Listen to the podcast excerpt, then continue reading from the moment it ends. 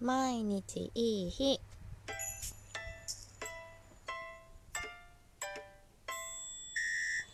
こんばんは春名翔子です。8月22日土曜日。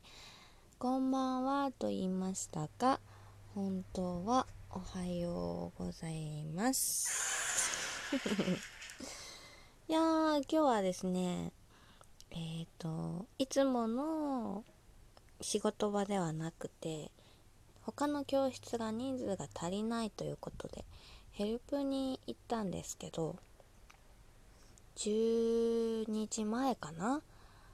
出勤であのー、電車で行っても自転車で行ってもまあ30分ちょいなのかな？結局なんか最寄り駅の家から家から駅だったりとか駅から職場だったりの模様この移動を考えると自転車で直で行くのとそんな大差ない。ちょっと自転車のかかるのかな。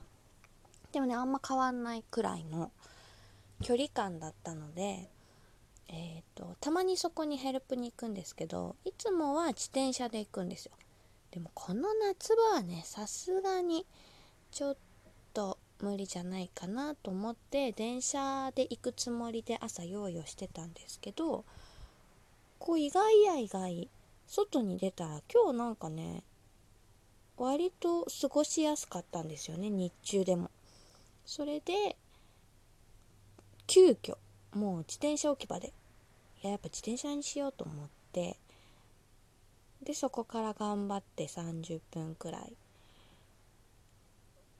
でまあまあでもそんな暑かったけどいけるなと思っててで働いてまた帰ってくるわけですねその30分で帰ってきてる途中でそのまま家の方向に曲がらずにえっ、ー、とまっすぐコースアウトしたら湯沢屋さんに行けるんですよでこれはでな前に初めて湯沢さんに行った時にクーポン券をもらったんですね。40%のクーポン券。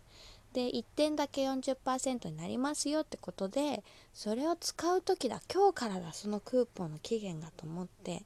でそのまま行ったから結局1時間くらい自転車こいるのかな。日は落ちてたんですけどそれがねなかなかねこう疲弊しましてヘッドヘッドになっちゃって寝てましたということでした。でねしかもね伊沢屋さんに行っていろんな布またね楽しんでみてでレジに並んで買います。金額言われます。カバンを開けます。お財布がありません。これねちょっとね焦りました。えっと思って。でお昼職場でお昼ご飯買ってるんですよ。でもその時携帯で PayPay を使ったの。電子マネーを使ったんです。でってことはいつからないんだ。その時なんか一瞬カバン開けた時に落ちたのか。えー、でもそもそも家なのかなとか。でも昨日の夜なんか財布は入れるみたいなことを思った記憶があるんですよ。で入れた上でなくしたのかなと思って。で「すみません。財布がありません」って言って。でもあの布をね裁断カットしてもらってるのでこれくらいの必要な分くださいって言って。でこれちょっと返品はできないんですって言われて。あ取りに帰りますって言ってこれまた往復かけてね時間かけてくるのかと思いながらでもまあ布は欲しかったし自分のせいだしでもその時点で家にあるかどうかわかんないしと思いながらちょっと取りに帰ります。